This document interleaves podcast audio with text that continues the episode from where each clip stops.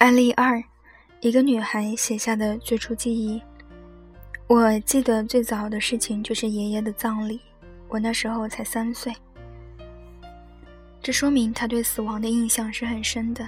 还能说明什么？他可能觉得死亡会给自己带来不安全感，是一个很大的危险。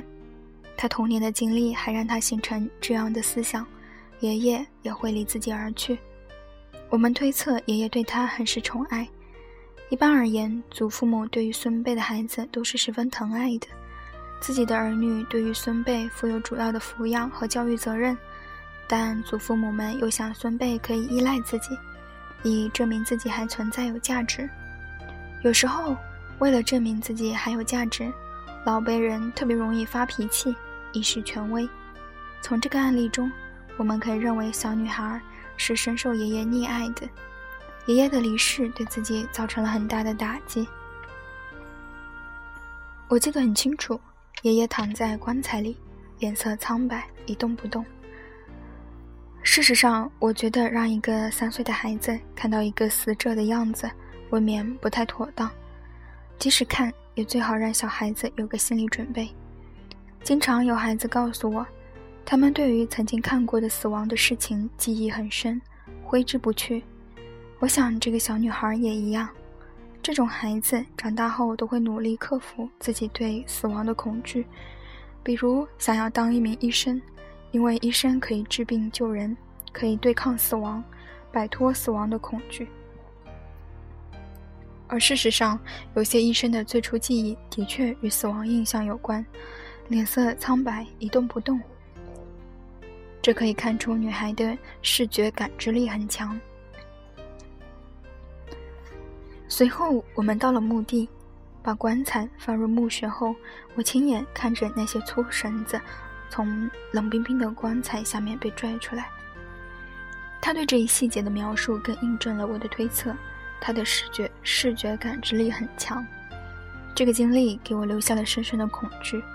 后来，每当听到朋友或亲人到另一个世界去了，我都会感到恐惧害怕。从他的描述，我们再次感受到了死亡带给他的恐惧印象。如果有机会与他面谈，我一定会问：“你长大以后想要做什么工作？”我想。他可能会回答是医生，而如果他对此问题不予回答，我则会暗示他：“你想过当一名医护人员吗？”他此前提到去另一个世界，我想，这是他内心对于死亡空间的一种补偿。从这个最初记忆，我们可以推测，女孩的爷爷很疼爱她，她的视觉感知能力很强，这更加深了死亡在她脑海中的印象。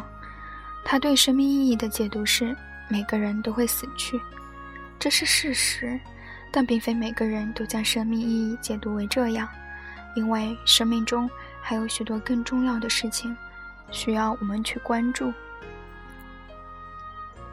案例三，来访者的最初记忆如下：当我三岁的时候，我爸爸，他首先提到了自己的父亲，可见父亲。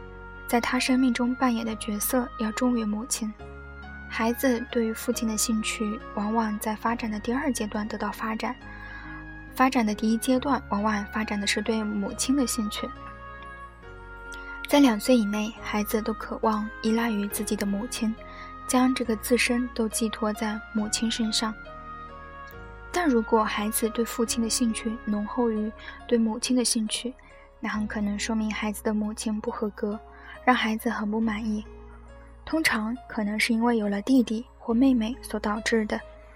如果在记忆中这个女孩提到家中新成员的出现，那我们推测就是正确的。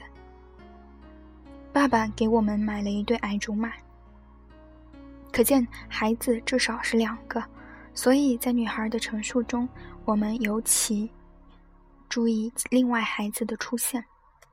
你爸爸牵着缰绳把马带了过来，比我大三岁的姐姐。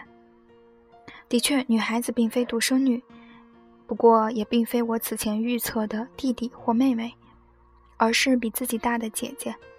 那女孩对母亲的不满意，可能是因为母亲更为疼爱自己的姐姐，所以他会先提到自己的父亲。姐姐手牵缰绳，得意洋洋地骑马走在大街上，这是对姐姐优越感的描述。而我的马只能跟在姐姐的马后面。本来我的马拽着我在前面的，可我摔倒了，所以我很狼狈。姐姐走在了前面，趾高气昂，抢走了所有的风光。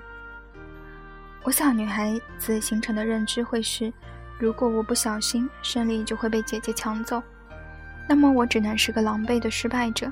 只有超过姐姐，领先一步，我才是安全的。分析到这里，我们也明白了，他转向关注父亲的原因，也是因为姐姐已经抢走了母亲的爱，自己只能在父爱上抢先一步。后来，我的骑术已经赶超姐姐。但这并不能抚慰此前那次给我造成的伤害。好了，我此前所有的假设都得到了验证，姐妹俩之间存在竞争关系。妹妹将生命意义解读为：我一直很落后，我必须努力赶超他人，我才安全。我前文提到过，第二个孩子，我最小的孩子之间常常存在一个竞争对手，这个对手往往是年长于他的。哥哥或姐姐，所以她一直努力想要超越这个女孩子的最最初记忆，强化了她的生命日认知。嗯，即在我前面的人都会对我造成威胁，我必须赶超以保全自己。